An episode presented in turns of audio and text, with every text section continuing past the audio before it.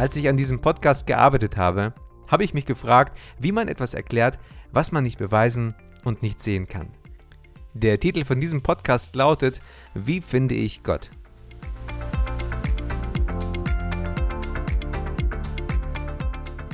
Ich könnte dir erklären, wie du zu einem wunderschönen Strand in Kroatien kommst, den wir dieses Jahr gefunden haben.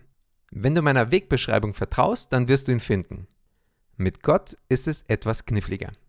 Ich kann dir nicht sagen, geh an einen bestimmten Ort, weil der Punkt ist, Gott ist nicht zwingend an einem bestimmten Ort zu finden. Ich glaube, dass du das schon einmal erlebt hast.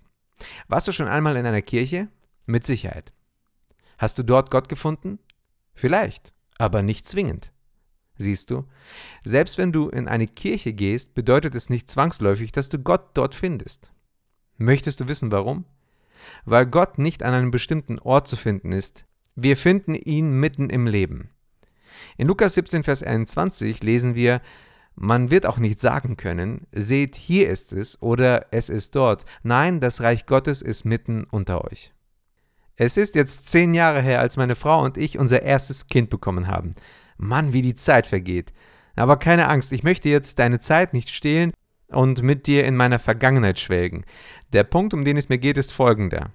Es gab ein Vorher und Nachher. Unser erstes Kind veränderte unser Leben. Vieles war nicht mehr so, wie es vorher war. Nächte wurden manchmal zum Tag, der Lebensrhythmus veränderte sich, und wenn das Kind Hunger hatte, dann war man gut beraten, wenn man den Hunger möglichst schnell gestillt hat. Unser Kind war mitten unter uns. Der Ablauf des Tages wurde nicht mehr nur durch uns bestimmt, sondern es gab jetzt eine weitere Person, die meinen Terminkalender beeinflusste. Ähnlich ist es mit Gott. Jesus sagt, dass das Reich Gottes mitten unter uns ist. Jemand sagte einmal, man kann den Lebensstil des Reiches Gottes mit seiner großen Vision nicht in die kleine Vision des Reiches von sich selbst quetschen. Es wird einfach nicht passen. Gott hat nämlich eine völlig andere Vorstellung von Leben für mich, wie ich oft für mich habe. Die Pharisäer hatten eine bestimmte Vorstellung von Gott. Jesus korrigierte sie, indem er sagte, dass Gott nicht auf einen bestimmten Ort eingeschränkt werden kann. Er sagte etwas ganz Wichtiges. Es ist mitten unter euch. Was meint er damit? Sich selbst. Und das war die Revolution. Wenn du dich fragst, wie du Gott finden kannst, dann beginnt deine Reise mit Jesus. Vielleicht passt das nicht in deine Vorstellung über Gott. Bald feiern wir Weihnachten. Jesus ist auf diese Erde gekommen, damit wir Gott finden können. Und schon im Alten Testament heißt es, wenn ihr mich sucht, werdet ihr mich finden. Ja, wenn ihr ernsthaft mit ganzem Herzen nach mir verlangt, werde ich mich von euch finden lassen. Wie du Gott findest, suche ihn. Ich meine es ernst, mach dich auf die Suche, aber nimm dein Herz mit. Du kannst jeden Sonntag in die Kirche gehen und trotzdem Gott nicht finden, denn dein Herz muss dabei sein.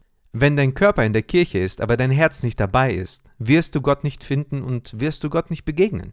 Du kannst mit den Füßen zur Musik tippen und bei der Predigt in die Hände klatschen, aber du wirst Gott nicht begegnen. Gott möchte dein Herz.